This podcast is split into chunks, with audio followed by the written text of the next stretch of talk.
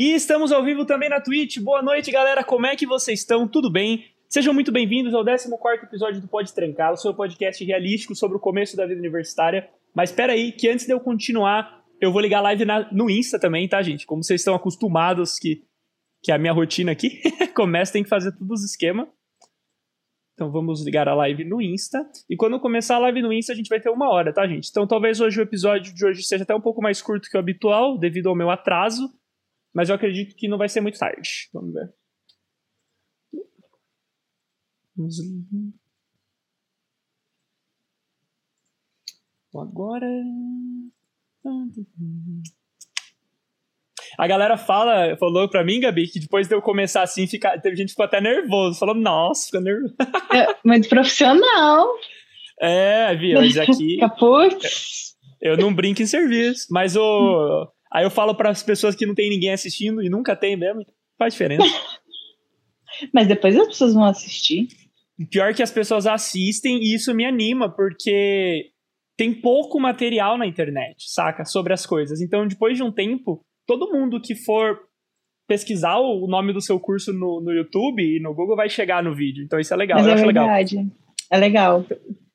Então, agora Estou entra estamos entrando ao vivo no Insta. Vamos confirmar se foi. E...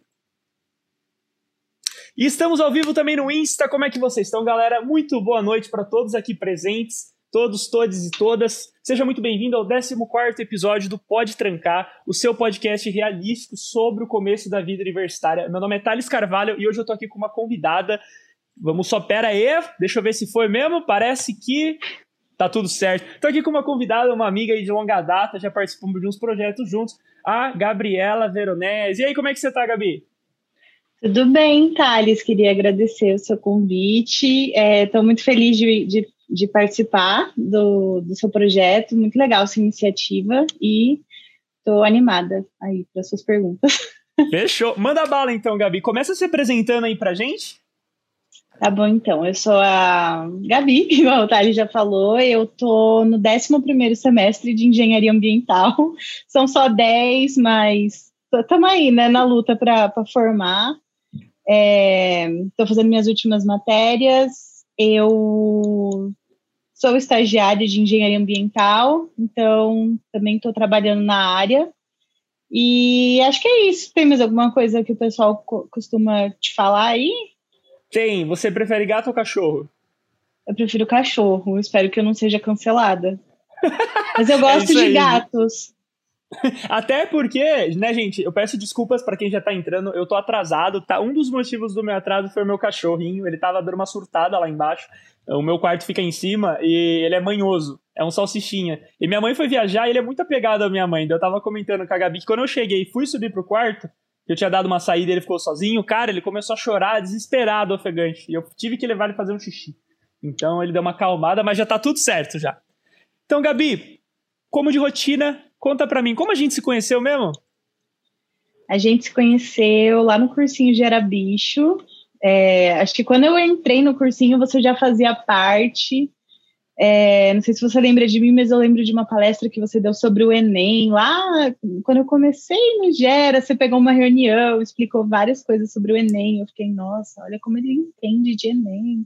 E, e a gente foi se conhecer melhor mesmo no Encontro Nacional de Cursinhos Universitários Populares, né? A gente foi representando o Gera, lá em São Paulo. E foi bem legal. Foi aí que a gente se conheceu. Nossa, esse evento foi demais. Gente, mandando um salve aí pra minha namorada Dominique, Mayutan, Mala Socran, como é que vocês estão, gente? Fiquem à vontade para fazer perguntas em qualquer momento da transmissão, tudo bem? Só mandar aí no chat ou do Insta, ou da Twitch, ou do YouTube. Eu tenho três olhos, tá um em cada aba aqui no computador. E mais importante do que isso, Gabi, que ano que foi esse lance da palestra mesmo, que você falou, você lembra? Putz, acho que foi em 2018. Faz um tempinho já. É, é bom você falar isso para validar o meu discurso, porque eu tô o tempo ah. todo falando pra galera que eu, meu, eu tô dando essas palestras faz tempo e, meu, a galera não acredita. Tá, tá dando mesmo, porque eu acho que você já tinha falado disso antes lá no Gera Bicho, só que eu só vim em 2018. Já, eu fui no Gera. Tá eu, fui, eu fui no cursinho falar isso pela primeira vez. Eu comecei o projeto em 2016. A minha primeira apresentação tinha, tipo, quatro slides que eu tinha feito dois minutos antes da, de eu ir pro palco falar, na frente de. Nossa, eram umas 400, uns 400 alunos. Foi no, no Rubens de Faria. E, e no Gera, eu tentei fazer a minha palestra. No, meu prime, no primeiro ano da faculdade, eu tentei dar aula lá. E não me aceitaram. Então, eu não me deixaram Gera? dar aula no cursinho. É, mas a gente já vai. Eu já conto bem essa jornada. Não me aceitaram. Mas eu dei a palestra, daí eu dei de novo no ano seguinte. Gente, antes de eu começar aqui a história, eu dei um salve para todo mundo do Insta. Alguém poderia, por favor, confirmar para mim a qualidade do som? Todo, todo episódio eu tenho que pedir isso porque eu não sou seguro com os meus equipamentos. Vocês estão conseguindo me ouvir bem? Dá para ouvir bem a Gabi? E agora, bola pra frente. Essa palestra que eu dei no Gera foi bem legal mesmo, assim. E, gente, o Gera Bicho é um cursinho. Apresenta o Gera pra mim, Gabi. Fala você aí. Então vamos lá. O Gera Bicho é o cursinho universitário popular lá da Unesp de Sorocaba. Então a gente tem aulas gratuitas. A gente não, é porque eu não faço mais parte do Gera, mas o Gera tem aulas gratuitas de segunda a sexta. Tem um processo seletivo para entrar, com, tem uma prova, uma avaliação socioeconômica. E é muito legal. Os professores são da Unesp, é tudo.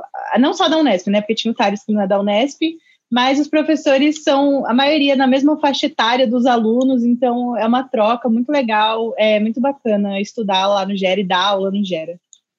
Seja muito bem-vindo, Denis Soares, à nossa transmissão. E, cara, as aulas do Gera são muito legais. E, meu, é um cursinho, gente, é um dos mais antigos do Brasil, tá? Depois a gente pode falar mais disso. Com um processo seletivo gigante. Teve ano, você sabe falar o número, mais ou menos? Teve um ano que se inscreveram, o quê? Milhares de pessoas, assim, para participar? É, acho que teve um ano que teve mais de mil inscritos. Foi, foi um ano que teve uma palestra do Clóvis de Barros, daí deu muita visibilidade pro, pro cursinho.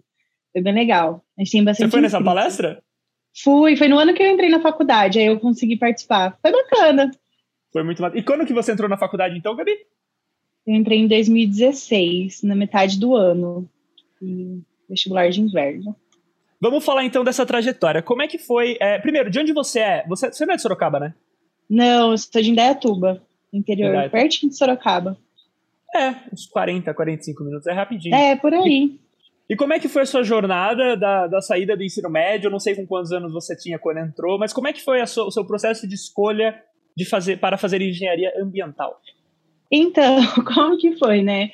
É, eu, eu saí do ensino médio, eu estava fazendo 17 anos e embora eu tenha feito meu ensino médio em uma escola particular, não era uma escola que me preparou tanto para prestar vestibular, porque daí eu prestei os vestibulares, fiz Enem, fui super mal em todos e fui fazer cursinho. É, fiz um ano e meio de cursinho, principalmente porque eu não sabia o que eu queria fazer da vida, eu não sabia que curso eu queria prestar. Então, no meu primeiro ano de cursinho, eu prestei geologia, é, não passei, no segundo ano de cursinho, eu não sabia se eu queria prestar geologia de novo. Eu tinha uma lista de cursos que eu queria fazer. Eu pensava em física, eu pensava em ciências sociais, eu pensava em engenharia ambiental também. Ou seja, nada a ver com nada, né? E o meu maior medo de fazer engenharia ambiental, de prestar aí, é que eu já tinha ouvido falar que poucas pessoas que faziam engenharia ambiental iam para a área ambiental. E isso me deixava um pouco frustrada e eu não queria prestar por causa disso. Mas aí teve vestibular do meio do ano da Unesp, porque a Unesp antes tinha um vestibular de inverno, agora eles tiraram, é tudo só no final do ano mesmo. E aí eu prestei esse vestibular, prestei para engenharia ambiental, passei, e aí eu lembro que na época meu pai falou assim: Meu, você não tem certeza, mas se arrisca, faz o vestibular, se você passar, você vai, e você vai ter experiências na faculdade que vão te ajudar a entender o que você gosta. Então você vai poder participar de projetos, você vai ver como é a vida universitária. E aí foi assim que eu escolhi engenharia ambiental, meio por acaso. Meu, sabe as palavras do seu pai, né? Pelo amor de Deus, quantas pessoas aí que não estão assistindo isso não queriam ouvir esse tipo de palavra? Nossa, ele acertou muito. Porque, olha, eu falo como. Eu não vou. Eu ia falar que eu falava como educador, mas eu não vou falar como educador. Eu falo como pessoa aqui mesmo, que os pais normalmente são a galera que mais te atrapalha na escolha do curso, sabe? Tipo, mas tem uma influência assim negativa. Isso não tipo em um caso, mas estatisticamente eu acho que a maioria das vezes é um pouco negativo. Quando tem positiva é muito positiva. Mas normalmente eles te influenciam a ser precoce, ser ingênuo, põe uma pressão para fazer algo que você não quer e tal. E Gabi, você falou que você tentou geologia e tal. Aí eu vou te perguntar, é uma pena que não tinha um pode trancar na época, né, para você saber. Para eu saber, né? Gente, os melhor. cursos... é, agora eu vou puxar essa minha sardinha, tá? Aliás, o Pedro Guerreiro entrou aqui no chat. Salve, Pedro, igual ele mandou ontem. O pai tá on, o cara entra aqui, ele tá todo dia nos episódios. Gente, se você estiver assistindo esse vídeo, cara, valoriza o que a gente tá fazendo aqui todo dia à noite, das 8 às 9. Pega esse, esse episódio e, pelo amor de Deus, manda pro amigo seu que tá em dúvida de que curso fazer, tá? Esse, todos os episódios. Porque, cara, agora a gente tá no 14, mas quando você tá vendo esse vídeo, se você estiver vendo esse vídeo, provavelmente já vai ter 300 episódios. Porque eu não vou parar. Beleza? E vale, você... vale a pena mesmo, não, não puxando o saco, mas realmente, realmente não tinha na minha época alguém para falar que ia, se ia ter emprego no mercado de trabalho de engenharia ambiental mesmo. Ninguém me avisou se ia ter ou não, então eu tive que Mas espera aí, não dá spoiler, não dá spoiler. Não, você não... falou. Ó, eu acho legal muito pegar esse processo da troca de escolha, tá? Então, assim, em poucas palavras, por que, que você queria primeiro geologia e como é que foi essa transição do pensamento até engenharia ambiental? Você falou os cursos, mas eu queria que você tentasse me explicar, que, se você lembrar, o que, que você pensava na época. Meu, é que assim, né? Quando. Eu não sei se para todo mundo é essa mesma ideia de entrar numa faculdade. É muito difícil entender como é a faculdade. Sim, você vê uma grade de curso, mas você não entende. Parece que tudo é legal. E é, a geologia tinha a questão de que tinha muita atividade de campo. Eu conversei com o pessoal até da USP na época, eles contaram que eles faziam campo, aí eles iam, e eles. É, acho que biologia deve ter um pouco isso, né? Tipo, eles iam ver as rochas, e era muito legal, e eu ficava, nossa, vou sair muito, vai ser irado. Então, foi mais por causa disso, assim, não, não teve uma. Foi porque ia dar um rolê, assim, pra ver rocha. Cara, mas você escolheu um curso bom, porque geologia e geografia são os cursos que a galera mais viaja. Tipo, sem dúvida, assim, viaja muito. E você falou que você achou que você não queria fazer engenharia ambiental porque você achou que a galera normalmente não ia trabalhar na área ambiental. Então essas eram as suas expectativas antes do curso. Aí você foi, prestou vestibular, passou e entrou na faculdade. Como é que foi isso? Essa, as suas expectativas versus a realidade? Então, eu continuei com essas expectativas, na verdade, de que eu não ia conseguir na área, porque você entra na engenharia ambiental, e eu, calma, eu vou falar de uma forma muito negativa, mas depois vai vir um plot twist, tá, gente?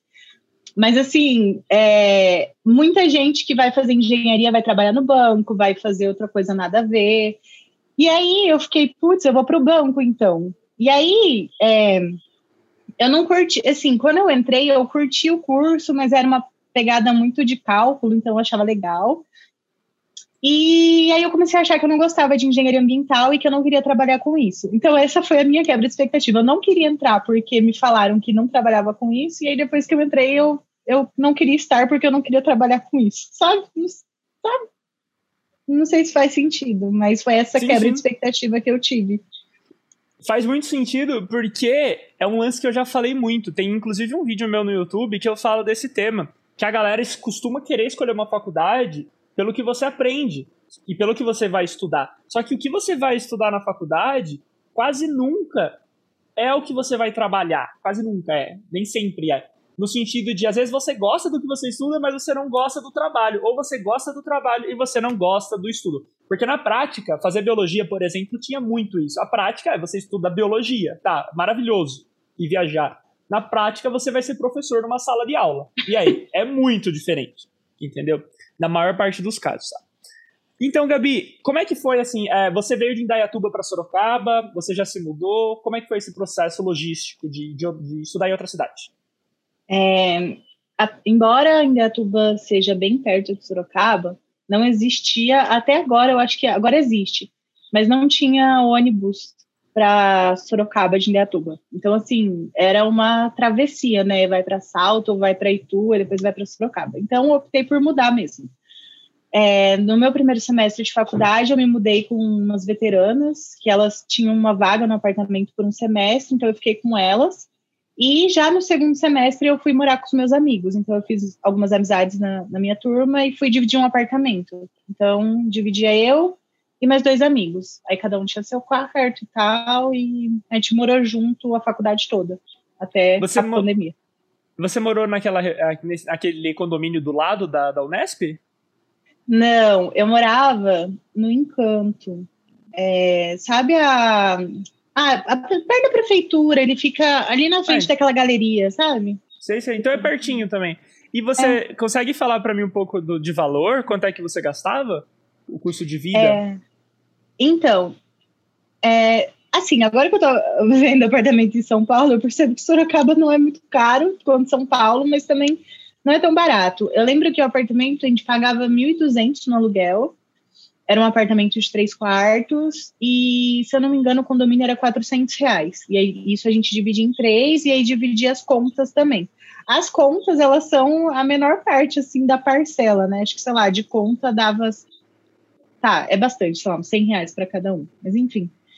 É, lá no, ali do lado da, da Unesp, eu acho que os apartamentos são um pouco mais em conta, mas como só tem dois quartos, se você for dividir um quarto por pessoa, o preço vai acabar ficando a mesma coisa. Mais ou menos, sei lá, uns 500, 600 reais por pessoa. Mas existem repúblicas que não existe nenhuma república feminina em Sorocaba da Unesp. Tem da UFSCar, mas não tem da Unesp. E se você for homem, ou se você for mulher também, existem algumas repúblicas que são mistas, mas eu acho que tem só uma que é, sai bem mais em conta do que dividir um apartamento. Então, assim, se você passou na Unesp Sorocaba e, e não sou de Sorocaba e, putz, preciso me mudar, mas vou desistir do curso porque eu não tenho dinheiro, dá uma procurada, conversa com o pessoal de república, porque sai bem mais em conta do que dividir apartamento. Hum, é, concordo. Aliás, Sorocaba, né, por ser inclusive a minha cidade e a cidade em que eu estou gravando aqui esse episódio, rapaziada. É, é uma cidade que a, o campus da Unesp, vale dizer, né? Eu vou comentar porque eu posso, porque eu sei onde fica, né? Pô, não vou deixar só a Gabi falar. Mas é, é, não é no centro da cidade, é um pouco afastado. E igual ela falou, uma república da UFSCar, caso você esteja cogitando, é bem longe. Provavelmente vai ser bem longe da Unesp, tipo, coisa assim de 40 minutos de transporte público para mais. O transporte público em Sorocaba é meio carinho. Então, assim, acessibilidade nesse sentido, se você for para longe, não é das melhores. Mas pra galera que mora na Unesp, normalmente consegue uns quartos muito perto. Tem aquele condomínio que eu nem sei o nome, que é tipo 5 minutos, assim, 3 minutos andando. Mas não é, é, é muito Viva pertinho. Verde. É grudadinho. É, tem, e tem outros, né? Igual o que você falou. Então, assim, dá para falar que o custo aqui era em torno de 750, contando com comida, assim, 800 contos. Pode ser. É, é, bem mais barato que São Paulo, mas ainda não compete com o custo do Ceará, que o Gustavo Munhoz falou no episódio ah. de, economia, porque de acordo com ele, ele pagava 150 no aluguel, era um lance assim, era tipo 200 reais, era muito pouco. Meu Deus! Ele falou um valor muito, muito baixo, eu fiquei de queixo caído também. Caramba, é, não, não é tão baixo assim mesmo, é, é meio altinho é. até, eu considero Sorocaba uma cidade um pouquinho cara, assim. Sim, e agora eu queria saber sobre as primeiras matérias, mas antes, como é que foi a sua recepção na Unesp? Você se sentiu acolhida, fez amizades, foi de boa? Foi muito legal, assim, eu tenho para mim que é porque você percebe assim na faculdade, né? Você pode ter tido dificuldade para fazer amizade sua vida inteira. Pode ser que alguém me xingue nos comentários aí e fale, não, essa menina está falando besteira. Mas eu sinto que na faculdade você vai encontrar o seu grupo. Tipo assim, vai ter uma galera que vai ser parecida com você. E foi muito legal. Assim, no começo, realmente não é tão fácil de criar aquele grupo de amigos, mas como tá todo mundo saindo de casa, a maioria das pessoas, tá todo mundo sozinho, não tem os pais, tem que se virar. É, você chega e você precisa fazer amizade, né? Você precisa saber quem é o seu vizinho que estuda com você e que se aparecer uma barata à noite na sua casa e você precisar de ajuda para matar, você sabe para quem ligar. E nossa, acho que eu dei muitas voltas aqui, mas enfim, é, fui muito bem recebida. A Unesp Sorocaba tem uma coisa muito boa, que pode ser ruim, pode ser boa, mas é um campus muito pequeno. Então tem, tipo, só dois cursos. E é como se fosse uma família ali dentro. Todo mundo da graduação sabe seu nome, o pessoal que trabalha lá sabe seu nome, os funcionários, os professores te conhecem, assim, de parar, bater papo. Você conhece todo mundo de lá.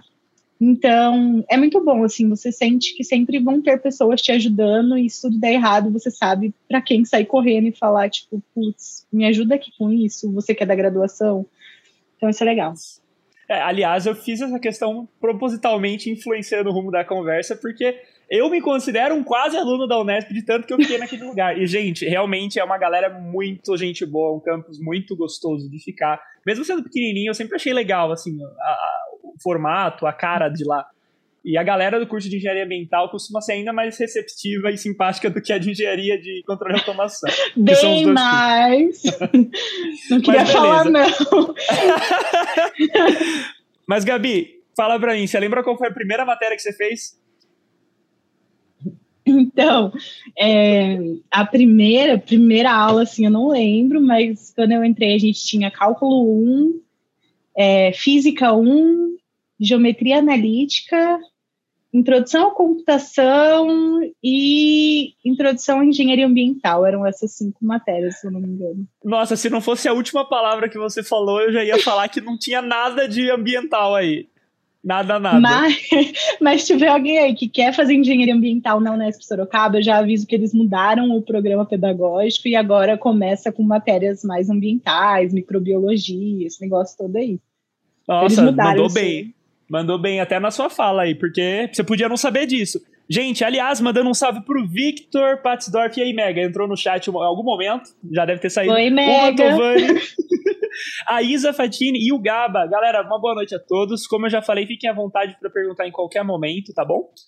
E vamos continuar. Então você estava falando dessas primeiras matérias. E você comentou comigo que a sua expectativa prévia era de não trabalhar na área de ambiental. Eu queria trabalhar um pouco nisso, porque assim, eu sei, porque eu tenho tantos amigos que fizeram engenharia, que a maior parte dos engenheiros acaba caindo em banco ou trabalhando nessas áreas, pelas mesmas matérias que você falou. O que, que você acha?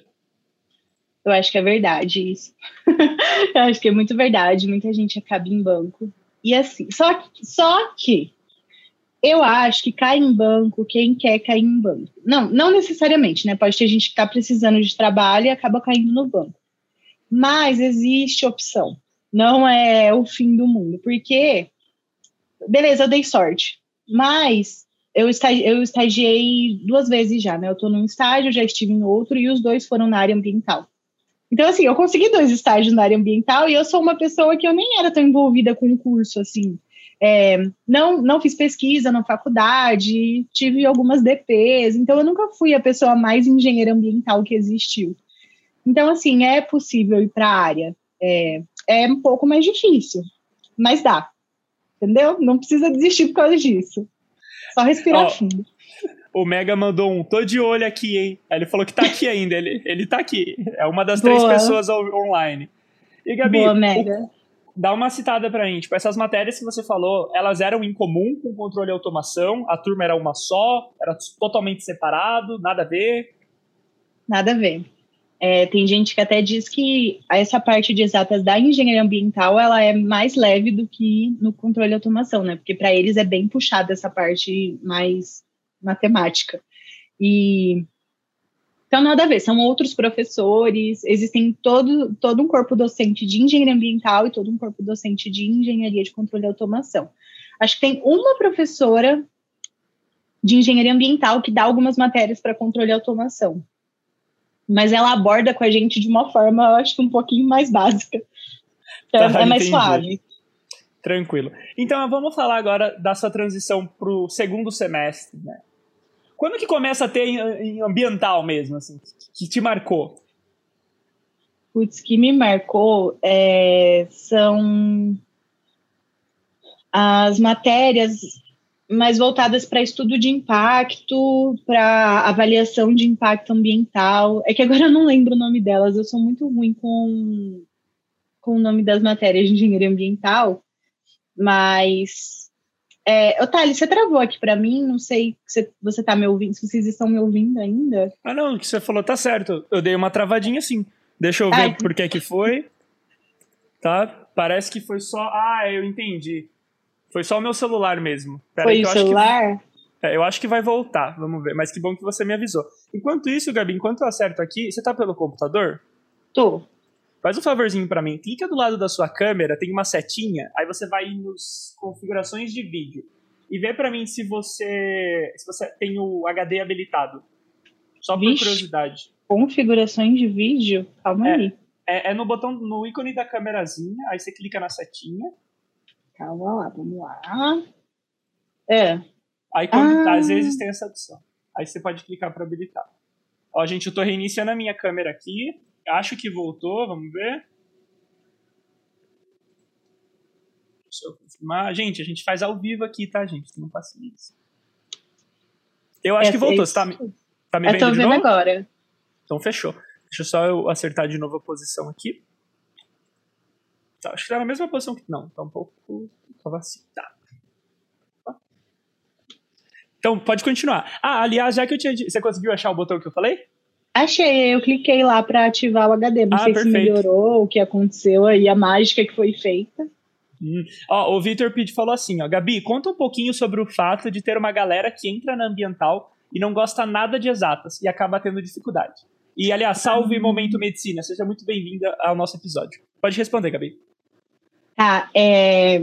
beleza, calma, a galera que tem muita dificuldade. É, é complicado no começo, é, eu conheço pessoas que acabaram desistindo de engenharia ambiental exatamente por, por não conseguir, tipo, por ter muita dificuldade não não conseguir, né? Mas ter muita dificuldade para ultrapassar essa, essas dificuldades de, de exatas do começo e acabaram indo, sei lá, fazer biologia, porque acharam que ia ser é, mais o foco do que eles queriam. Mas, assim, é, das pessoas que eu conheço que tiveram muita dificuldade no começo, deu tudo certo depois de um tempo. Umas DPs ou outras. Assim, eu não posso dizer você magicamente vai começar a gostar de exatas, né? Eu não posso mentir e falar, putz, você vai virar o gênio do cálculo fazendo engenharia ambiental. Mas é, dá para dá passar por isso. Assim, vai, vai ser um pouco sofrido, talvez você atrase seu curso, sei lá, um semestre, dois semestres, se você tiver muita, muita, muita dificuldade, principalmente é, às vezes quando entra o pessoal que não teve uma base tão boa de exatas e aí tem essa certa dificuldade de pegar o começo, pegar os primeiros cálculos. Então é um pouquinho mais mais complicado, mas não é nada que te impeça de ir até o final do curso. Não, não, não sei se existe assim uma resposta muito certa para isso, mas de exemplos que eu conheço, dá tudo certo no final. Depois dá tudo Entendi. Bem. Acho que a sua resposta foi boa. É que assim, eu posso. A minha impressão, como um biólogo, é de que rolou um movimento alguns anos atrás, rapaziada, no geral, em vestibulares, que há uns sete, assim, há uns sete anos atrás, o bicho grilo. Só tô vendo se tá tudo certo aqui, tá? O bicho grilo era quem fazia filosofia. Era quem fazia, tipo, história e filosofia. Rolou um movimento muito grande das pessoas para essa área. Então começou a ter muita gente querendo prestar esses cursos. Agora, eu senti que há uns cinco anos atrás começou a ser um diferente, porque a galera que era, tipo, que gostava muito desse lance de humanas, coisa de uns oito anos atrás, que a internet ficou dividida entre exatas e humanas, a galera que gostava muito de humanas, mais a paz e amor, assim, começou a optar por biologia, pensar em fazer biologia. Então rolou um movimento que tinha muito mais pessoas fazendo faculdade de biologia. Até mesmo por causa da internet, porque meu, a internet deu muita, muita oportunidade para a galera conhecer mais sobre biologia, sobre evolução. Tinha vários canais, várias coisas assim. E quem pensava em fazer biologia e queria ter mais dinheiro ou tinha uma pressão dos pais para fazer engenharia, acabava optando por engenharia ambiental. Essa é a minha impressão. Uma galera que, tipo, que pensava em fazer talvez um curso mais voltado para meio ambiente, mas tinha medo de não ter emprego ou não queria de forma alguma ser professor. Você acha que essa minha impressão confere ou ela é totalmente brisa minha? Eu acho que ela tá certa. É, assim, o pessoal lá de controle de automação até brinca. Não sei se eles brincam exatamente, mas se fala muito da gente ser, tipo, a galera mais vibes, assim, lá do campus. E, e tem muito isso. Eu até acho que a Unesp Sorocaba falta um pouco de ter esse negócio de ser bicho grilo, assim. A gente até que é, é muito engenharia, não sei, as turmas estão entrando agora, mas eu sei de cursos de engenharia ambiental que a galera tem uma pegada política muito forte, assim, é, da, das questões socioambientais. Então eu concordo com você, acho que sua visão tá, tá certa. Faz, faz um sentido. É, até faz. porque quando você pega uma pessoa que passou por esse processo de decisão, que eu expliquei, gente, e eu sou uma pessoa desse sentido, eu falo isso porque eu pensei já em fazer engenharia ambiental, e nesse meu processo de escolha por biologia, eu já quis fazer filosofia, já quis fazer história, e eu era um cara que não queria fazer matemática na faculdade de jeito nenhum. Eu abominei, eu entrei na faculdade abominando física, matemática e química. Tanto que não é o tema de hoje, mas a própria curso de biologia na USP, São Paulo, tem pouquíssima matemática, tá? E aí, Caroline, tudo bem? Seja bem-vindo ao nosso episódio aqui do Pode Trancar. E, então, a, a grade de biologia na USP, São Paulo, tem pouquíssima matemática. A gente não tem cálculo, a gente não tem matemática, a gente tem uma matéria de estatística, uma de física e uma de bioquímica e acabou matemática. Então, assim, eu, se fosse um cara que fosse cair na grade de engenharia mental que você me descreveu, eu provavelmente dançaria. Tá, eu dançaria. Então, uma pessoa que passa por esse processo de decisão talvez tenha essa sensação mesmo que o Victor descreveu, de sofrer com a matemática. É. é eu não cálculos? sei muito. São quatro, a gente faz quatro cálculos. Continua sendo duas, quatro? Quatro cálculos. Continua. É, tem duas físicas, eletromagnetismo, tem álgebra linear, são umas matérias meio chatinhas, assim. É, fenômenos de transporte, fiz três vezes. Então eu falo que dá certo, dá certo. Mas se você abomina, assim, igual Thales, eu recomendo dar uma olhada, talvez, na grade de gestão ambiental, de biologia, até de geologia, assim, tipo, ver o que você gosta em engenharia ambiental. Porque engenharia ambiental é um curso muito multidisciplinar. A empresa que eu trabalho é uma consultoria ambiental e a gente tem, tipo, geógrafo, a gente tem cientista social lá, tem geólogo. Então, assim, tem Onde biólogo. você tá trabalhando, Gabi? É uma empresa de São Paulo, chama Valme. Não sei se você já ouviu falar. Não, é que do jeito que você descreveu, eu imaginei que fosse uma daqui que eu conheço. Mas depois a gente fala disso, sem mudar muito tá, de assunto. Desculpa. Depois você muda... Mas eu achei legal você citou gestão ambiental, porque, cara, o vestibulando que estiver vendo esse vídeo, ele vai estar tá na cabeça as palavras engenharia ambiental, engenharia florestal, gestão ambiental. Você consegue explicar para mim mais ou menos a, as distinções? Eu acho, acho que gestão ambiental tem menos esse ciclo básico de cálculos, eu posso estar errada. Mas eu tenho uma amiga de gestão ambiental lá da USP Leste, e pelo que a gente conversa, tem várias coisas similares, assim, né, do, dos cursos. E engenharia florestal cuida mais de manejo florestal mesmo, então, é, aquelas partes de silvicultura, Tipo, é uma engenharia. É, não, não é parecido, assim. Tipo, eu acho que, que não dá para achar que as duas são muito parecidas. Então, eu acho. Você me, você me corrige se eu estiver viajando. Mas eu acho que uma coisa que ajuda a entender o que faz o curso de engenharia ambiental é saber o nome antigo do curso.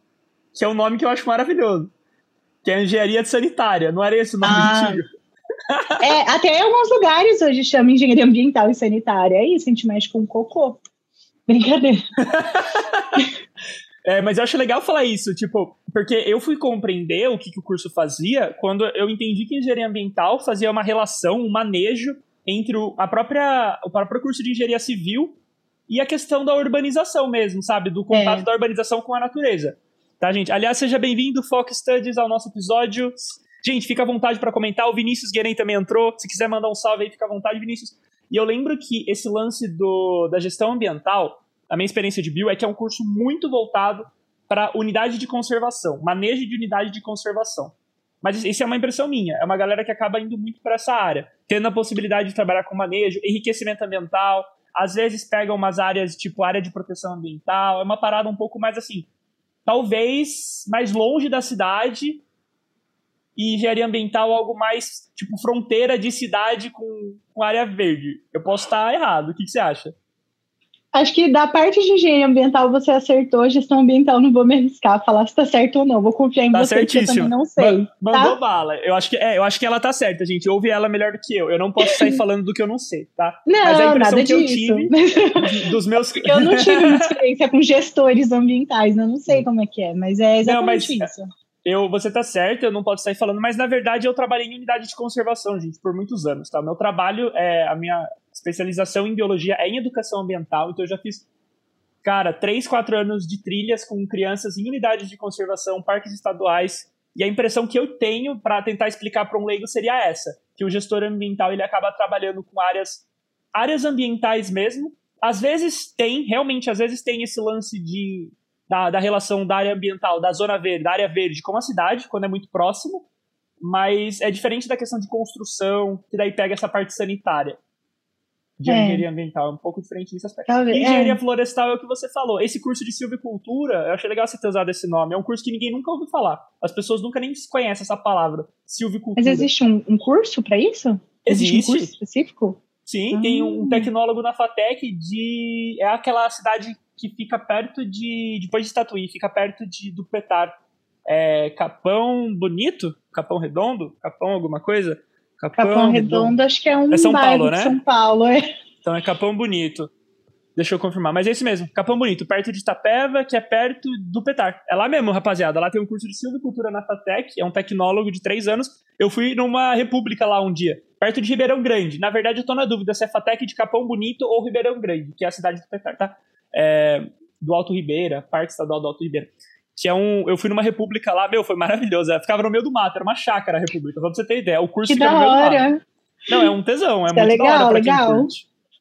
E é um curso tipo de agroflo- agrofloresta, né? Que é manejo bacana. sustentável de floresta, é muito da hora. Mas então, Gabi, vamos falar então da questão. é, quando teve mesmo ambiental no curso, teve alguma matéria que te marcou positivamente em específico? Algo que te marcou negativamente? É, Eu gostei muito, muito, muito. A matéria que eu mais gostei de fazer foi uma matéria à distância que eu fiz no, no ano passado. Logo começou a pandemia, a gente teve que fazer à distância e foi ecotoxicologia.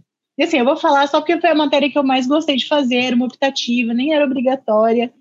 Mas, e eu nem trabalho com isso, né? Não tem nada a ver, eu só gostei daquela matéria em específico.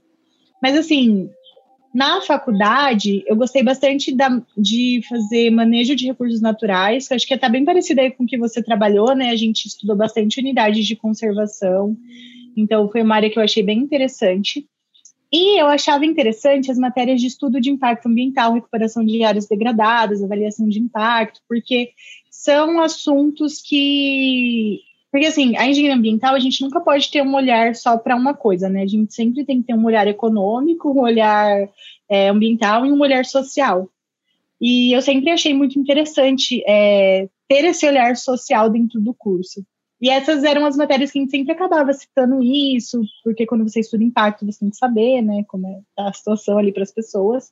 Então, eu gostava bastante dessas matérias. Eu não gostei tanto de fazer essas matérias, mas eu gostava da ideia dessas matérias. Então, faz sentido. Mas você, você disse que não gostou tanto de fazer. Você tem alguma crítica relacionada à infraestrutura da- do curso? Digo, ou aos professores, à didática? A gente tem que meter o pau aqui, se for para ser metido, só não vai citar nomes. Meu, então, é que assim, né? é, eu não gosto muito de falar que o professor não é bacana e tal, porque eu sinto que são professores que se esforçam. Em manejo de recursos naturais, eu gostei muito de fazer. O professor, ele era muito dedicado, assim, ele dava para ver que ele estava se preocupando com a gente aprender, tanto que ele vai ser meu orientador do meu TCC, então gosto muito dele. Nas partes de estudo de impacto, é, você gosta muito dele e não pode falar mal dele. não vou falar mal dele, mas Não, gente, ela falou bem mesmo. Foi só eu que fiz a piada É, idiota em cima. Não, não, não, eu gosto dele mesmo. E aí, na- nessas matérias. Nossa, que esses professores nunca assistam isso, cara. Mas tudo bem que eu vou me formar, né? Se eles assistirem. Eu já Não, não, mas não cite nomes, não- Não precisa ser tão específica, mas É, se você quiser dar uma opinião, uma opinião geral, sem, sem ficar claro quem que é, fique à vontade. Vou dar uma opinião geral. Assim, tem professores que não têm didáticas boas, tem professores que se esforçam muito e não têm didáticas boas, tem professores que chegam lá na sala de aula e, e, tipo, eles claramente não queriam estar ali, eles só estão ali porque eles querem fazer pesquisa, eles vão chegar, vão escrever um monte de coisa na lousa e vão falar, tipo, beleza, é isso. Se virem.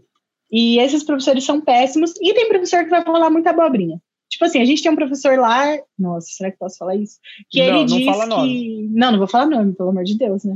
Mas Hum. a gente tem um professor lá que, por exemplo, fala que mudança climática não existe. E daí você fica tipo, mano, cara. Um professor da engenharia ambiental. ah, é complicado. Mas não, mas dá tudo certo, dá tudo certo. Na hora de fazer os trabalhos, a gente estuda por conta. A gente, Gente. vira autodidata na faculdade. É, isso é verdade. Na USP também tem gente assim, tá? Tem vários professores bem famosos, por sinal, na USP que estão falando essas abobrinhas aí. Então, faz parte, não é da faculdade, não. Mas eu tenho essa impressão mesmo da Unesp lá, do campus Sorocaba, que a galera é um pouco mais esfor- esforçada. Porque, até porque o, o, o campus lá. Assim, quando a gente entrou na faculdade, dava pra falar que ele é novo. Agora ele já não é mais tão novo, mas ele ainda. Ele é de. É 2000 novo. É 2005? Você lembra? Não sei se é 2007. Putz, eu acho que é 2003 o campus. Ele é 2003, mas, tipo, o, o prédio que a gente mais usa, ele tem, sei lá, cinco anos. Cinco, seis anos. Ah, tá. Legal. É, mas isso, é- isso é bem novo, tá, rapaziada? Tipo, quando você fala de um curso que tem menos de 20 anos, você já pode imaginar que os professores que estão lá, muitas vezes fizeram a existência do campus acontecer. E É. o cara não se esforça pra fazer algo acontecer se ele não quiser que aquilo seja bem feito. Ao contrário da USP. Ah, o Vitor confirma que é 2003. Valeu, Vitor. Quando a gente pega, tipo, a USP, que, que porra, tem mais de 70 anos de história, né? A maioria dos prédios lá tem 50 anos. É, tem muito professor lá que tá nem aí, velho. Então, acontece muito é, isso. É, é uma impressão boa. isso aí que você falou. Seja muito bem-vindo, Beatriz e Vini Nascimento, ao nosso 14 episódio do Pode Trancar. Fiquem à vontade para perguntar, tá, gente? É... Lembrando que se você conhecer alguém que quer fazer engenharia ambiental, já aproveita e já manda essa live pra pessoa, tá? Então, eu queria comentar um lance do. Ah, ele mandou um oi. E aí, Vini? Se quiser perguntar, interagir, cara, somos, estamos aqui por você. Tinha um lance que eu ia comentar, Gabi, da, da questão que você falou de. Você falou da questão social com a questão ambiental e. E eu não lembro, você usou três palavras: social. Econômica, eu falei. E econômica.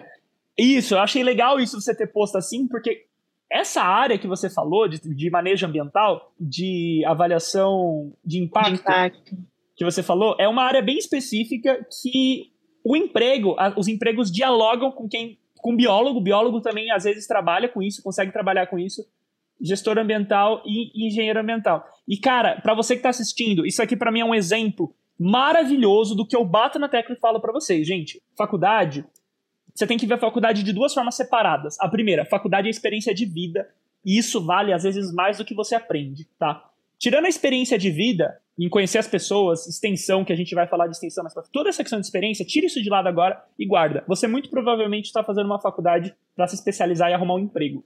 Quando você pensa nisso, a faculdade é um caminho que te leva até um destino final, tá?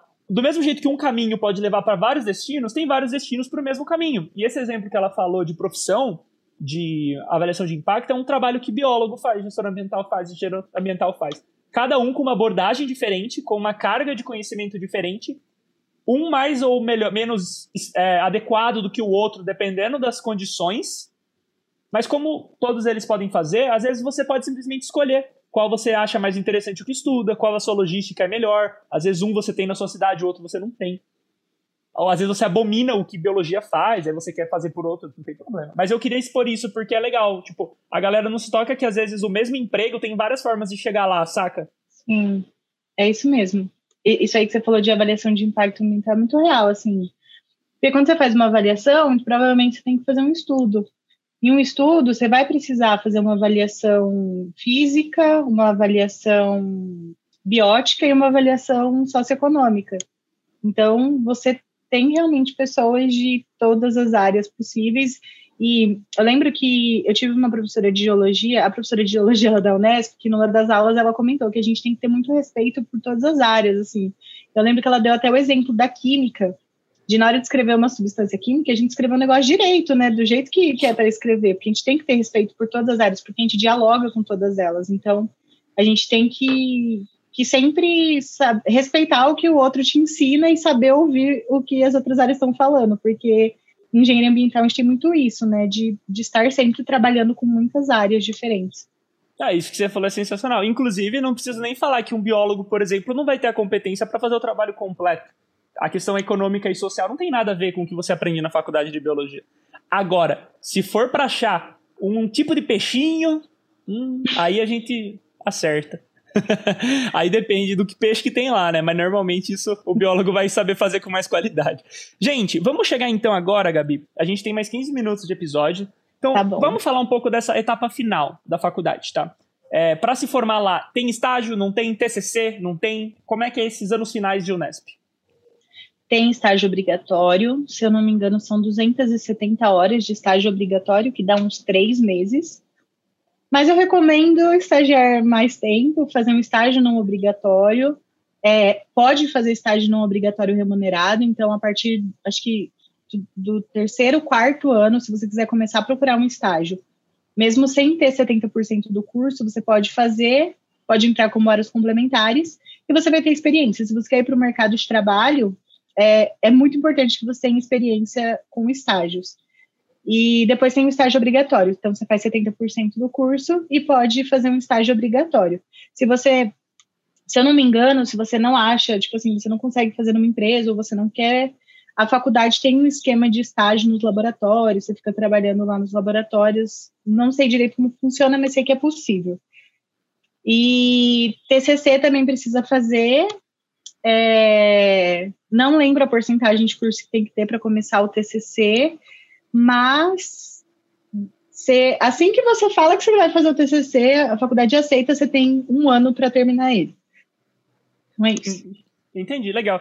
Agora, para um cara que está pensando em fazer engenharia ambiental, você acha que tem algo importante de você falar para ele em relação a essa rota final? Eu queria que você falasse um detalhe sobre a flexibilidade de horário, se agrade, porque eu nem sei, é noturno, é integral ou diurno o curso?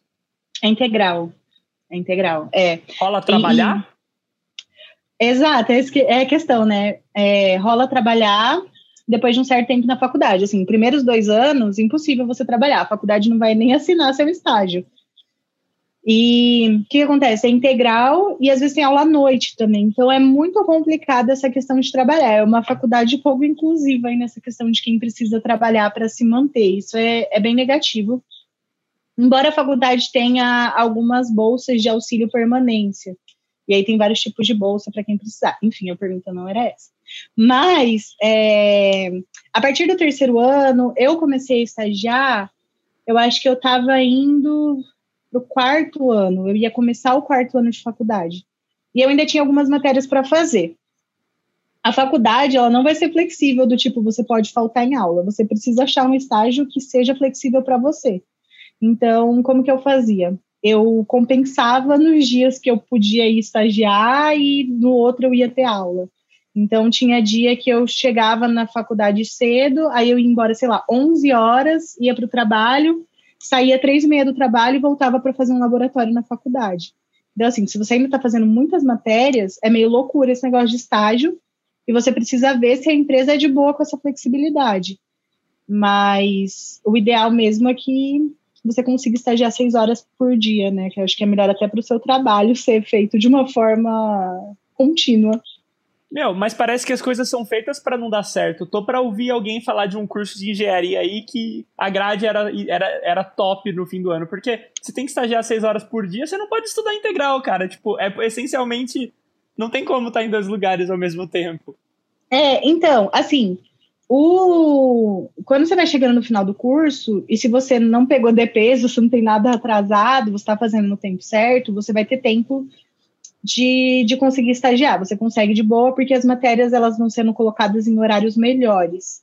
A Unesp Sorocaba não faz muito isso. Eles dão risada na nossa cara, às vezes, com esse negócio de grade. Assim, é ano de estágio e eles estão colocando matéria 10 horas da manhã. Mas, enfim, é, é para você conseguir estagiar no final, assim, 6 horas por dia. É para a faculdade te ajudar nesse sentido.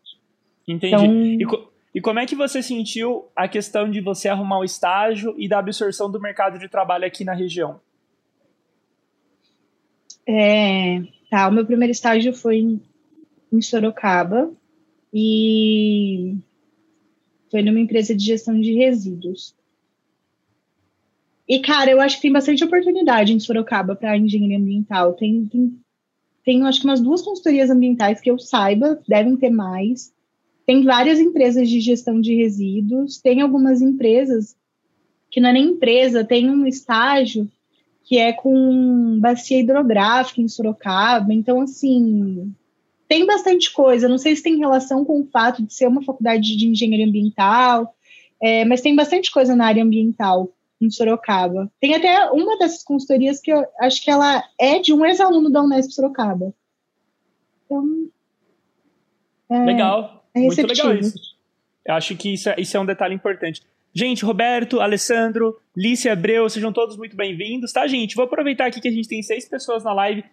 Gente, eu tô fazendo isso, esse projeto é para vocês. Então, cara, se você conhece alguém que tá interessado em fazer engenharia ambiental ou qualquer um dos cursos da agenda, aproveita e manda meu perfil pra pessoa, porque, cara, estamos dando conteúdo diário de preparação pro Enem e acredite, vale muito a pena acompanhar essa programação, tá bom? Fora isso, fique à vontade para perguntar. A gente está chegando aqui na nossa reta final, só são só mais 10 minutos de podcast e agora a gente vai chegar numa parte muito importante do episódio. Eu só queria falar um lancezinho sobre os auxílios, cara, porque como é o campus da Unesp é pequeno, eu sei que, por exemplo, não tem bandejão e é caro, né? Acho que era 7 reais. Quanto que era o almoço lá? 6,50? Eu lembro tem um... número. Mano, tem um prato pronto que para quem recebe auxílio é um valor, pode ser esse 7,50 é como eu não recebi auxílio, eu não lembro. E eu acho que para quem não recebe auxílio, é, eu acho que ele custa 11, 10, 11 reais. E o quilo é 30 reais, assim, eu acho um absurdo, né? Porque é uma faculdade pública. Mas porque é um restaurante terceirizado. terceirizado né? Então. Legal. E você sabe comentar alguma coisa sobre os auxílios moradia? Auxílio, qualquer coisa que tenha? Então, na época que eu lembro que eu conversava sobre isso com os meus amigos, eu sei que tem dois tipos de auxílio. É, e aí, dependendo da renda que você comprovar, você recebe um ou você recebe outro. Eu acho que um é tipo 400 reais e o outro é 800. Aí, acho que um é tipo moradia, o outro é só para, sei lá, alimentação. Enfim, mas tem esses dois tipos de auxílio que eles dão. E e por ser um campus pequeno, a gente tem uma coisa muito boa, que é muito difícil alguém não conseguir o auxílio, assim, eu posso estar falando besteira, mas eu já tive caso de amigas que não conseguiram o auxílio, e eu sei que o pessoal lá, tipo, foi atrás de conversar com a Unesp geral, né, porque tem muitas Unesps, e, e a pessoa conseguiu de alguma forma ser ajudada. Então, isso é legal. E fora os auxílios, você pode participar de projetos com bolsa. Então, o Gera Bicho, por exemplo, é um projeto é, apoiado pela Pró-Reitoria de Extensão, tem uma bolsa mensal de 400 reais, não para todos os professores, mas você, entrando no Gera Bicho, você pode fazer um processo seletivo para ser bolsista ali dentro, que nada mais é do que conversar com o professor orientador e ele decidir, assim, quem vai ser o bolsista, né? Ele tem alguns critérios de nota, enfim. Meu, vamos falar disso então, da extensão. Mas eu queria falar antes que eu me esqueça, porque, porque eu lembro das coisas e eu prefiro falar para não esquecer. Gente, a, maioria, a maior parte dos cursos de engenharia é integral, tá?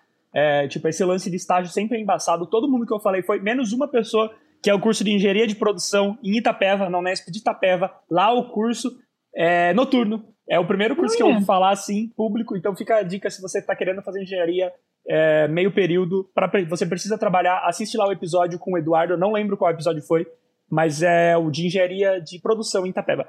Agora, Gabi, extensão na Unesp. O que, que você acha? De eu Sorocaba, gosto... né? Por favor. É, de Sorocaba, assim, eu sou meio suspeita para falar, porque eu fui criada pelos projetos de extensão da Unesp, assim, o que talvez eu não tenha me dedicado tanto ao curso, quanto eu talvez deveria, eu me dediquei aos projetos de extensão. Então, a gente tem projetos de extensão de educação ambiental lá, é, tem o Gera Bicho, que é um projeto de extensão. Não lembro se os eventos acadêmicos são considerados projetos de extensão, mas eles têm alguma relação com a ProEx, que é a Pró-Reitoria de Extensão, eu me lembro. E, cara, é muito legal, principalmente porque é, principalmente os cursinhos, assim, vou puxar um pouco de saco, porque, cara, eu amo os cursinhos universitários da Unesp, tem vários, tem cursinho em cada campus da Unesp, tem um cursinho popular, então, é, é muito legal fazer parte da, de projetos de extensão. Você conhece pessoas de vários lugares, troca experiência, aprende muito, ajuda as pessoas, então é, é massa. O, esse lance do cursinho que você comentou, você tinha bolsa do Gera? Você, você chegou a pedir? Tinha? Eu fui bolsista, acho que nos meus dois, um ano e meio, eu acho. No meu último um ano e meio do Gera, eu fui bolsista. Quanto que era a bolsa? Era 400 reais. É, é o padrão mesmo. Agora acho que elas subiram para 500, mas ainda assim é 500. Mas, meu, esse lance dos cursinhos eu acho que vale muito a pena a gente falar. Gente, se você tá assistindo isso, cara, e você queria estudar, é, o que tem de cursinho comunitário nesse Brasil, a gente não imagina. Cara. Não imagina. E falar a verdade para você. Cursinho comunitário que tava fechando na pandemia, porque ninguém assistia a aula. Então, assim, a galera é, eu sei que tem um lance, cara, que não sai da minha cabeça, que quanto mais a pessoa paga, mais ela se dedica. Isso é complicado, porque você pega um cursinho comunitário cheio de gente da hora, motivado, e a galera, os alunos às vezes não assistem. Então, meu, se você tá aí e você quer estudar, não tem condição de pagar, tem uma faculdade pública, mesmo que seja pública, privada também tem às vezes, mas pública na sua região, cara, vai atrás deles, porque às vezes eles têm um projeto. Se for o Nesp, que nem a Gabi falou, todas têm, né? Todas têm vai atrás para você ver e conhecer, cara, o cursinho deles, a região, porque às vezes você consegue entrar, conseguir a bolsa. E, e a gente teve, eu, tive, eu conheci mais a Gabi mesmo quando a gente foi participar desse encontro dos cursinhos. Quer falar um é. pouquinho disso, Gabi? É, tem, existe o no Brasil a Brasil Cursinhos, que é, na verdade, uma rede de cursinhos universitários. Se eu não me engano, são 14 cursinhos filiados e eles organizam esse evento anualmente. E é muito legal esse evento porque tem cursinhos de, de todo o Brasil, não de todo o Brasil, né, mas de várias regiões do Brasil. Você conhece pessoas diferentes, é, troca ideia. Mas não só esse evento que a gente participou, né? Tem muitos, muitos outros cursinhos comunitários espalhados que acabam não participando, não chega nessa questão da Brasil Cursinhos, que vale a pena conhecer. Então, é, tipo, é legal dar uma pesquisada para ver tudo que existe, porque é, existe muita coisa, muita coisa legal. Assim. Não legal. só de universidades. Gabi, estamos indo para os últimos cinco minutos. Tem algo que você acha que a gente devia falar? Sentiu falta de falar alguma coisa relacionada ao curso? Ah, eu, eu acho que é uma coisa que eu sempre falava quando eu dava aula lá no Gera Bicho, é para as pessoas quando entram na faculdade, assim, a faculdade pública, ela tem, ela te traz uma vivência muito grande que às vezes a faculdade particular não tem, mas não criticando faculdades particulares, pelo amor de Deus. É que às vezes na faculdade particular a maioria das pessoas trabalha. E não, não sei se existe tanto esse movimento de, de ter projetos internos na faculdade, mas isso eu falo pelo que eu converso com as minhas amigas, sabe, que fazem faculdade particular, assim, eles não são tão envolvidos. Então, se você entrar numa faculdade pública ou numa particular que tenha projeto, se envolva com eles assim, se envolva com tudo que você puder se envolver, não se prenda à sua graduação. Se você quer seguir carreira acadêmica, vai fazer uma iniciação científica, sabe? Se você pode, se você tem tempo, se você não precisa trabalhar e só assistir aula, se, se você consegue estar lá se dedicando, faça os seus cinco anos ou quatro de faculdade, ou seis ou sete, quantos você tiver, valerem a pena. É, principalmente se você tiver esse privilégio de não precisar trabalhar enquanto você faz a faculdade. Se você tiver esse privilégio de estar numa faculdade que te proporciona participar de muitas coisas além da faculdade. Então, é isso que eu falo, assim, não vai para a faculdade só assistir aula meia boca, cola na prova e vai para o rolê, sabe? Tipo, vai para o rolê, mas também estuda, é, tenta absorver alguma coisa, ou cola também, faz o que você achar melhor. E, mas participa de coisas, assim, conheça pessoas, conheça pessoas de outros lugares, sabe? Tipo, olha aqui o Thales, quando que eu ia conhecer o Thales, que estudou na USP, que fez biologia, e quando eu estaria aqui falando sobre isso? Então, é, é um momento, assim, para serem os melhores anos da sua vida, para você conhecer as pessoas, para você criar conexões com pessoas diferentes, de lugares diferentes, e e se envolver com projetos e aprender e descobrir o que você gosta e o que você não gosta e como você pode viver. Enfim, é, é muito legal fazer faculdade, assim.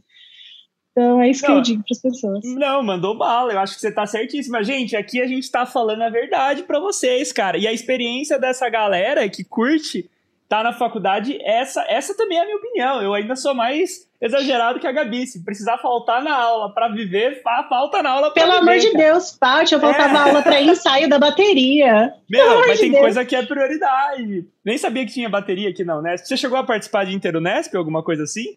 Eu já fui, eu fui em três, eu fui em três, eu gosto Nossa, muito de eventos universitários, é, amo, amo. Aqui eu vou ter que fazer outro podcast para falar dessas coisas. Um mais 18, senão fica embaçado. falar Interunesp aqui não rola. Pode chamar. Mas, mas então, Gabi, cara, esse lance, velho, a galera entra na faculdade já pensando em se formar. Meu amigo, eu tenho vontade de morder a mesa quando me falam isso. Você não tá nem dentro da faculdade. Tem gente que já manda. Não, porque eu já sei que pesquisa que eu quero fazer e eu quero me formar. Eu falei, cara, a vida para. Formar em quatro aí, anos né? e meio, sabe? Eu fico, não forma em seis, fica lá, faz estágio mais tempo, continua, tem estagia em três lugares diferentes, descobre a área que você quer, descobre o que, que você gosta. Não, mas tá certo. Eu acho que é assim mesmo, porque, cara, a, a faculdade vai. As experiências e os laços que você faz, não. E a prova é isso, a gente tá aqui conversando. Gera Bicho marcou minha vida, dar aula no cursinho da Unesco marcou minha vida. Eu sei que marcou ainda muito mais a sua. Então, assim, você sai da faculdade e, cara, você sai mais rápido do que você imagina. Você pisca e passam 4, 5 anos. Você pisca, você tá com essa cara de velho igual eu tô aqui, ó. Olha como eu tô acabado, cara. Eu tenho 23 anos, meu. E eu parece que entrei ontem na faculdade. Eu me sinto jovem. Sou uma batata. Você então, é assim, jovem. Entra... Ah, é, Pelo amor de Deus, eu tenho 23 anos aqui, não favor. Não, mas comparado com você, eu tô acabado, meu. Mas assim, o lance, gente, é bem isso. Aproveite a vida, sabe? Sem pressa. Gabi, se você fosse dar um recado para alguém que tá pensando, que tá vendo esse vídeo e tá pensando em entrar especificamente em engenharia ambiental na Unesp, ou você olhasse para você no passado, você, você teria algum recado, algum conselho para dar? Sobre a questão do curso mesmo, carreira, aula, essas coisas. Não sinta medo da graduação e faça engenharia ambiental. É, se alguém quer fazer, se alguém já está fazendo, ou para mim mesmo. Eu achava que eu não gostava, queria desistir do curso, e agora eu sinto que eu me encontrei na engenharia ambiental e eu amo muito o que eu faço. Eu acho muito legal engenharia ambiental e para quem me ouvia falar um ano atrás, as pessoas não acreditam que eu falo o quanto eu amo trabalhar com engenharia ambiental, porque eu não gostava do curso, eu achava que eu ia desistir e que eu não ia trabalhar com, na área. Então, assim, é um curso muito legal. Você trabalha com muitas coisas diferentes se você quiser. É, realmente é um curso que te abre muitas portas e muitos caminhos você tem para fazer engenharia ambiental. Então é muito legal, é um curso muito da hora quando você vai para o mercado de trabalho. A Fechou. faculdade, sim, né? Mais ou menos. Mas mercado de trabalho é show. Pesquisa Fechou. é da hora, gosto muito. E dá para trabalhar em banco também se quiser, tá? Dá para dirigir ah. Uber se precisar, todas essas coisas. Gente, o Pedro mandou hoje bombou, tem que lançar. Galera, muito obrigado pelo apoio, pela participação. Seja bem-vindo, Caia. Caian, pena que entrou nos últimos minutos. E termina então perguntando para Gabi. Gabi, sobre o curso de Engenharia Ambiental na Unesp de Sorocaba, pode trancar ou dá para fazer? Dá para fazer. Pode fazer entre na Unesp Sorocaba, muito legal, participe de tudo.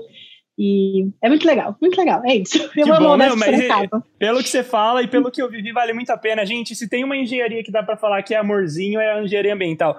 Galera, vou encerrando por aqui. Muito obrigado pela participação de todos vocês. A live aqui no Instagram até já acabou, eu não vou nem fazer outra. É, galera, muito obrigado pela participação de todos vocês aqui presentes. De coração, é muito bom o apoio. Gabi, muito obrigado por você estar aqui também, tá? Ter cedido essa uma hora do seu tempo pra gente fazer esse episódio maravilhoso. Galera, se você quiser trocar ideia, se você ficou com alguma dúvida ainda, deixa no comentário que eu vou estar ajudando dentro da minha possibilidade. Curte o vídeo, manda para quem você quiser. O Insta da Gabi tá embaixo dela, então se você quiser também manda uma mensagem para ela, que eu sei que dentro da disponibilidade, ela, como uma pessoa incrível que é, vai tentar te responder quando tiver tempo. E é isso, não deixa de perguntar, não deixa de participar. Gente, faltam aí 95 dias até o Enem. Dicas diárias, posts, metodologia, material, cronograma, planilha, tudo no meu Instagram, arroba Contem comigo o que vocês precisarem, manda mensagem, mensagem. E é isso, tamo junto. Muito obrigado pela participação no 14 episódio do Pode Trancar. E vamos ficando por aqui. Muito obrigado, Gabi. Uma boa noite a todos. Muito obrigada, Thales. Desculpa aí, gente, qualquer coisa que eu tenha falado. E, e é isso. Qualquer dúvida pode mandar que eu respondo, viu? Pode perguntar que estamos aí. Fechou.